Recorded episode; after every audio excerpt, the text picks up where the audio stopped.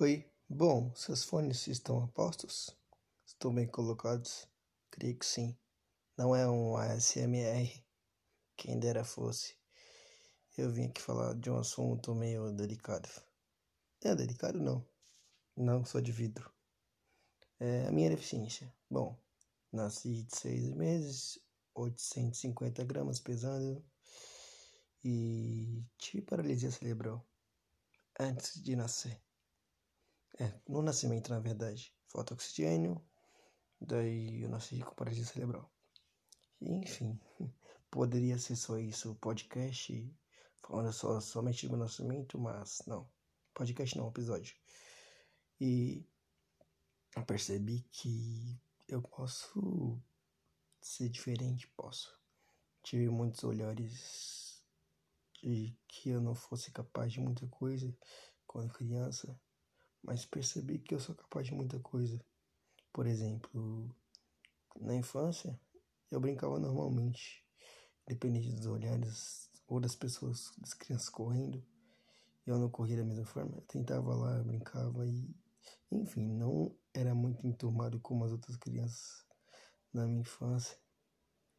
Hum, mas eu sempre estava por ali, sempre buscava tentar fazer diferente. Tanto que eu lembro que muitas vezes eu poderia não ser como as outras pessoas, não fazer o que elas faziam, fazer de uma forma diferente, mas mesmo assim eu tentava. Isso o que me fazia alguém capaz e alguém do mesmo nível, isso aí olhar com os mesmos olhos. O meu tentar. E eu lembro muito de muita coisa não de coisas negativas como olhares de canto de olho, mas coisas positivas. Por exemplo, as pessoas me admirarem só por simplesmente eu fazer elas, elas sorrirem. Isso é uma coisa que não tem preço. Não tem preço pra mim até hoje. Chegar em alguém, conversar e fazer sorrir. Para mim, nunca seria um palhaço de circo, não. Mas eu tenho muita facilidade em quebrar o gelo e fazer a pessoa sorrir. Mas enquanto a minha deficiência, voltando a ela, é, foi muito difícil, passei por. De começo foi muito difícil na infância entender que eu era diferente. Eu comecei a entender a partir de no ensino médio realmente, porque no meu ensino fundamental eu percebia, mas não aceitava, não me aceitava da forma que eu era. Eu Passei a tentar me aceitar um pouquinho depois do meu ensino médio. O meu ensino médio foi o processo para isso. O processo para entender que existem pessoas como eu, mas que também elas não são iguais a mim. Elas tiveram a história delas. Por exemplo, o que me ajudou bastante a aceitar o meu eu visualmente de como eu sou foi o fato de eu ter entrado para instituição Rainha da que é uma instituição de fisioterapia que acolhe pessoas com deficiência para fazer fisioterapia, fazer terapias ocupacionais e tá ali, sabe?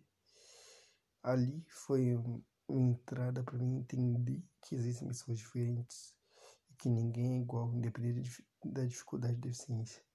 Ninguém é. Ali comecei a ter uma outra visão de mundo. Podem existir pessoas piores, podem, mas nenhuma delas devem ser comparadas é nem melhor nem pior, porque isso não existe melhor ou pior.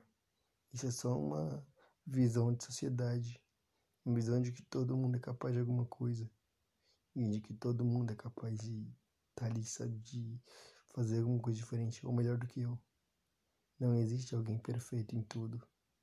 Nem os seres humanos, hipoteticamente e entre aspas normais, são bons em tudo. Nem eles. Acredite se quiser, nem eles. E coisas que chocam hoje em dia é as pessoas ainda se visarem pela aparência, porque a aparência diz muito sobre a pessoa quando você não a conhece. Porém, depois que você a conhece, ela já não importa mais. Porque a aparência se perde com o tempo.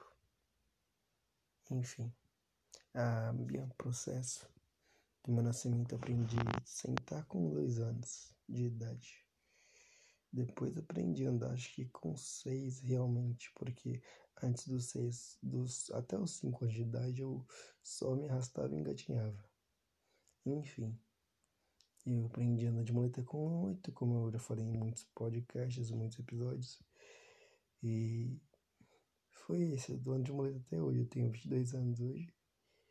E vejo que tudo tem suas dificuldades, muitas escadas, muitos degraus, mas eu não posso desistir. A minha deficiência foi o meu viés, foi o meu ponto, foi o meu dúvida, foi o meu questionamento, foi certamente o meu fato de querer ter que me aceitar. Porque se eu não me aceitar da forma que eu sou, ninguém vai me olhar com os mesmos olhos que eu me olho. Então eu tenho que me amar cada dia. Não tem essa de, ah, não tem como mudar isso.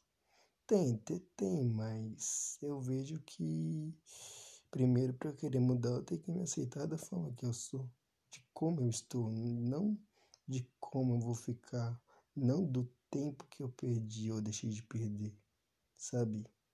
O tempo, por exemplo, eu vejo que hoje em dia tem muitas pessoas mais à frente do que eu. Vamos supor, na minha época tinha gente que corria, fazia isso e aquilo, fazia curso de não sei do que, ensino médio. Daí eu via eu só, só sem fazer nada. E aí já me julgava como se eu estivesse atrás. Mas eu não tô atrás porque cada um tem seu tempo. E a minha deficiência me ensinou, o meu ser me ensinou que eu sou assim por um propósito para mostrar que tudo é capaz e que tudo é possível. Não tem essa de não é possível. Porque eu tô aí no mundo para mostrar e aprender e também me desenvolver, passar conhecimento para um próximo que queira que queira, sabe, que queira estar ali, que queira realmente aprender a minha vivência. A minha vivência não é uma coisa que é interessante, mas é um fato de que eu sei que eu não vou arrumar emprego fácil, por mais que é, existem leis que contribuem para mim, para me ajudar, mas também tem a questão de locomoção. As leis não contribuem com a locomoção, mas contribuem só no ambiente de trabalho e não ir até o ambiente do trabalho, sabe? É, ida no trajeto. Também tem tudo isso que engloba.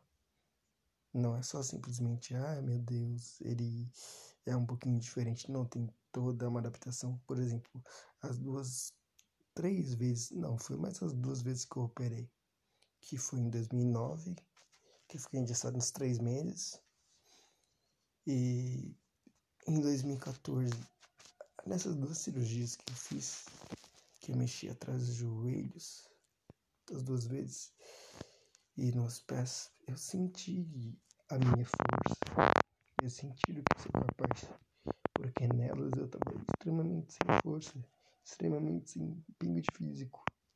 E eu adquiri e consegui recuperar muita coisa. Muita coisa eu perdi, é óbvio. Porque é aquilo, vão-se o tempo e recupera o que novo. Porque se você não recupera algo novo do que você perdeu, você não se recuperou. Você se perdeu por inteiro, sabe? E eu vejo que eu evolui muito e eu não devo ser comparado a ninguém e a nenhuma outra, pessoa, porque eu sou eu. Não que eu seja o, o Master, o Blatter, o foda, o excelente, o Alpha, nada disso. Eu sou só mais um no mundo que tá aqui para tentar inspirar e tentar mostrar de que tudo pode ser diferente, tudo pode ser de uma forma mais livre, mais solta, mais englobada em uma liberdade, porque tudo é questão de fases, mas as fases não chegam até você, te ensinam a chegar até um lugar, te ensinam a chegar até um lugar. E é simplesmente isso, não existe muito um dicionário, um, um trajeto, mas existe um você ou um eu que possa chegar a algum lugar do um jeito que a gente pode. Por exemplo, eu não pego escada rolante. Por quê? Porque toda vez que eu pego escada rolante, tem que colocar as pernas no degrau e as muletas no outro. E nem sempre eu chego no tempo certo.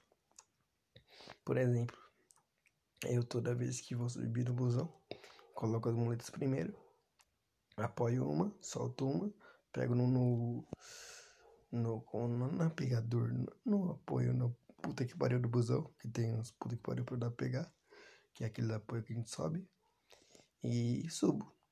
Mas aí quando é busão de dois degraus eu fico mais cabreiro e peço pro cara abaixar o elevador. Mas eu aprendi a pegar a lotação também, que é de dois degraus e subir sozinho. Eu só entrego as muletas, as muletas pro cara lá, pro motorista, que a lotação é aquelas piruzinhas pequenininhas, né? E aí eu subo de boa. E pra descer eu entrego as muletas pra ele e desço. É bem de boa. Só não aprendi a pegar metrô por conta do vão e porque é muito rápido. E trem por conta do vão e também porque é muito rápido. E nem sempre tem lugar para sentar e nem sempre as pessoas vão te olhar e falar, toque em um lugar, tenha aquela empatia, sabe? Aquele, aquele tipo, compaixão de se colocar no teu lugar. No meu lugar, no caso. Porque eu vejo que muitas pessoas não têm. Tem uma certa ignorância.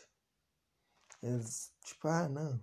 Sabe, tipo, fingem que estão dormindo. Já fingiram que estavam dormindo no ônibus pra não me dar lugar. Aí eu sentei no colo da véia. Já fiz isso, foi triste. Aí a véia falou: O que você tá fazendo aqui? Eu falei: É o meu lugar. E aí eu fiz isso, eu tô contando o podcast. Coitado, se alguém, alguém ouvir esse podcast aqui, vou falar um monte. Nossa. Ah, mas também teve uma vez que eu tava indo pra faculdade. Tem a ver com a minha deficiência, eu vou contar porque tem a ver. Aí eu tava no ponto, né? Na frente, no ponto tem um bar. Aí na, na frente do ponto tem um bar. Beleza. Nisso, tava esperando meu ônibus. Aí os caras no bar já tava meio treloco já. Aí os caras falaram, senta aí, senta aí. Eu falei, não, eu não quero sentar não. Obrigado. Daí os caras não me colocam a cadeira do bar no ponto de ônibus. Aí eles colocaram a cadeira do bar no ponto de ônibus, beleza. Nisso, meu, o ônibus chegou. Só que aí tinha um cobrador que ia subir no ônibus também. Ele tava atrás de mim. Nisso que eu fui subir no ônibus, o cara do bar lá que tava meio trilouco já foi me ajudar. Beleza, só que nisso que eu fui pisar pra subir no ônibus, eu pisei em falso. Né, o cara do bar que tava meio trilouco achou que tinha sido o cobrador que tinha me empurrado. Nisso foi muito engraçado que depois, né, foi, depois que a situação acabou foi engraçado que durante a situação é, o cara do bar achou que o cobrador tinha me empurrado, mas eu pisei em falso, ninguém empurrou nem nada. E nisso que eu quase ia tomar um capote. eu consegui subir no ônibus, mas aí desceu uma velha do ônibus pra apartar o cobrador e o triloco.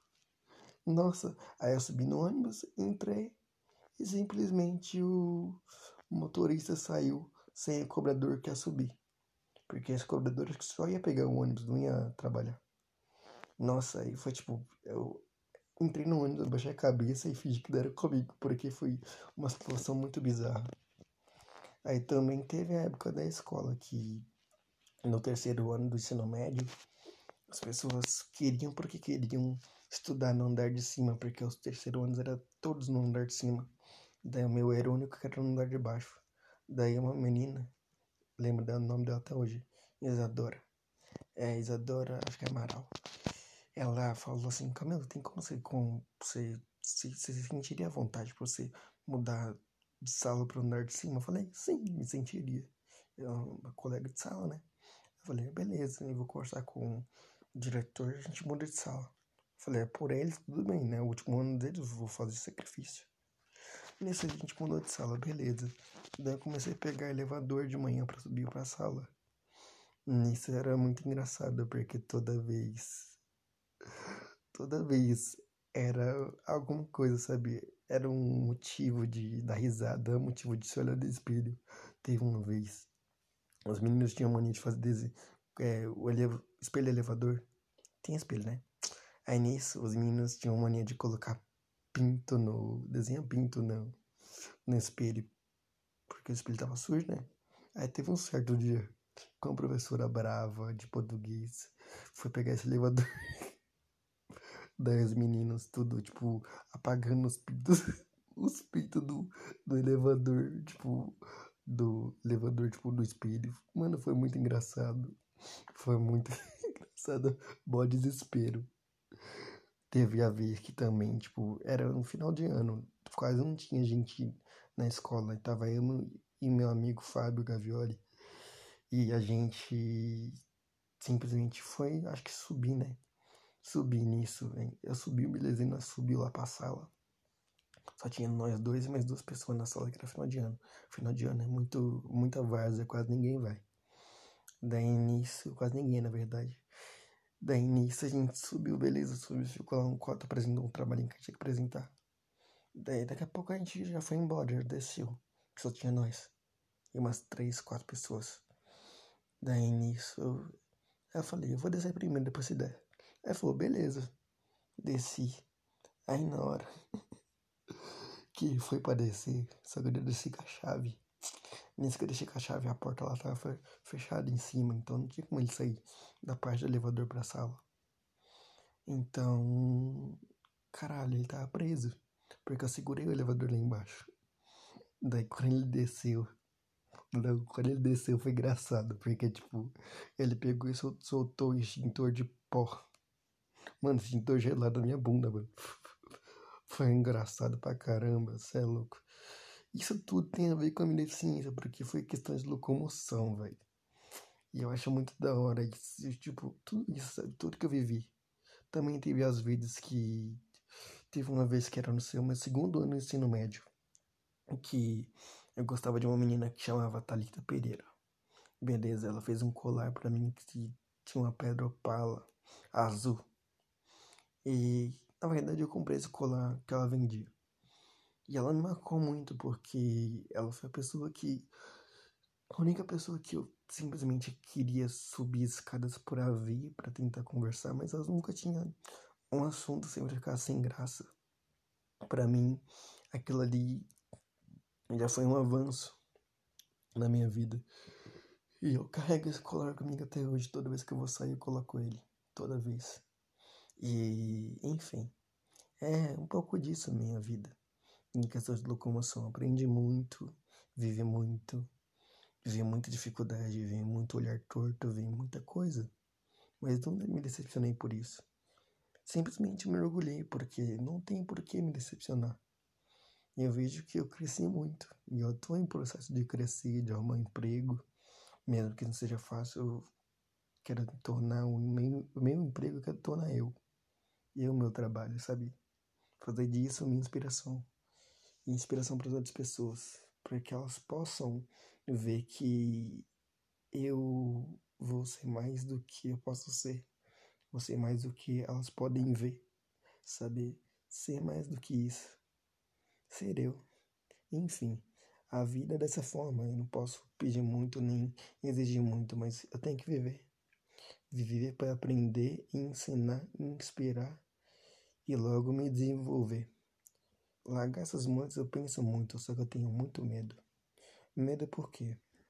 Porque eu não sei como é que vai ser a minha reação, a minha adaptação sem elas. Eu fico meio com medo, porque medo de simplesmente não. Sabe? Porque de certa forma as muletas me protegem. Porque tem muita gente que não, que não chega pra conversar ou para falar com maldade porque eu uso muletas, vamos supor. Eu sou uma pessoa que não agrega nada, não tem visão alguma, por exemplo, de status, alguma coisa disso. Então, uma pessoa que chega na maldade querendo alguma coisa não vai se interessar. É meio que uma proteção, até mesmo não, uma proteção de assalto.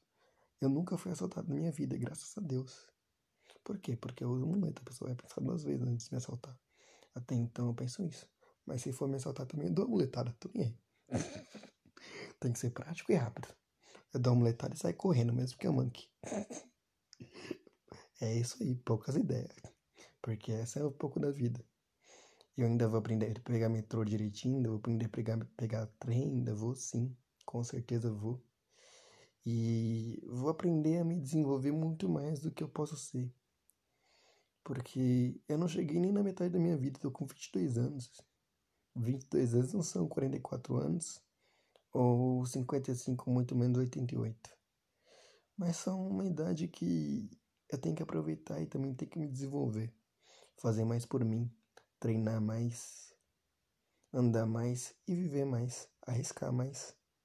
E, enfim, viver. A vida é assim, você não espera muita coisa, mas você tem que fazer para se desenvolver. No meu caso, eu espero que daqui muitos anos minha mãe melhore do Alzheimer e me veja andando, porque eu não vejo sentido muitas vezes quando eu vou treinar andar em andar sem ela ver com que eu esteja andando, sabe? Tipo, para mim não tem um pouco de sentido. Perco um pouco de sentido além do medo, mas por ela estar tá assim com Alzheimer até hoje. Eu me reflito muito sobre isso. Parece que não, mas me reflito. Porque ela é tudo para mim.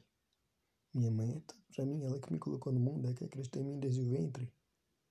Se não fosse ela, não tinha nascido. E é isso, sabe? É um pouco da vida. Ela que me colocou na CD, porque ela que teve todo aquele trajeto de lista de espera. Aí quando eu já entrei na CD, ela já estava meio que já com Alzheimer, então ela não pôde ver esse processo de andar de muleta, ou até mesmo de andar de andador. Eu fico pensando em tudo isso, sabe? Pensa muito, me dói bastante a não ter visto todos esses processos e ter se orgulhado, mas a minha irmã mais velha viu, a Helena. Ela viu andar de muleta pela primeira vez. E para mim foi algo que surreal, porque me marcou bastante. E, enfim, me marcou muito e é, não tenho nem palavras. Lembro até hoje de eu andando com aquela muleta preta com azul. E da Helena olhando. Lembro até hoje. Lembro das vezes que a gente ia e ela comprava doce, comprava aquele dadinho, bala, chiclete. Eu lembro de muita coisa. Lembro das vezes que eu andei de bicicleta com a Vivi.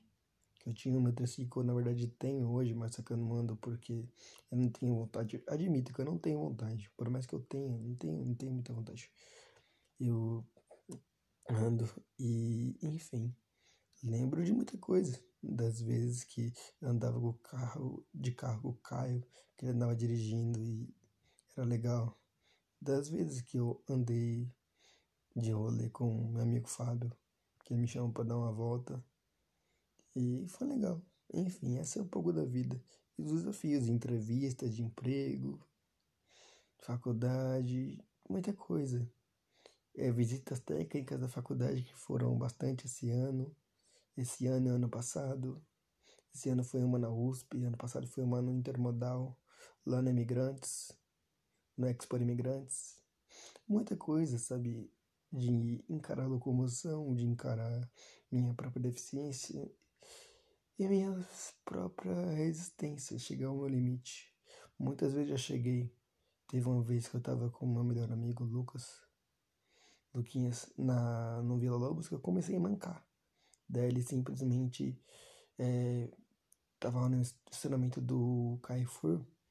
Daí ele simplesmente falou assim, deitei no chão. Falei, calma aí, calma aí. Vamos ali do lado dos elevador. Aí me deitou no chão, alongou minhas pernas do lado do elevador. Aí quem passava ficava me olhando meio assim, tipo, meio estranho, tipo, o que que você tá fazendo? Aí, depois que ele alongou minhas pernas, eu consegui andar mais melhor, sem mancar. Enfim, é isso. Essa é um pouco da vida, um pouco das minhas dificuldades que eu tive.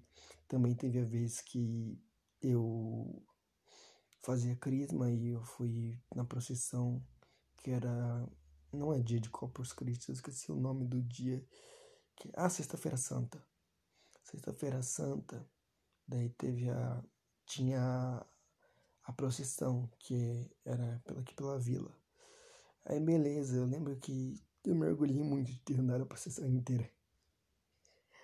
Debaixo, debaixo da, debaixo da chuva. Mergulhei muito.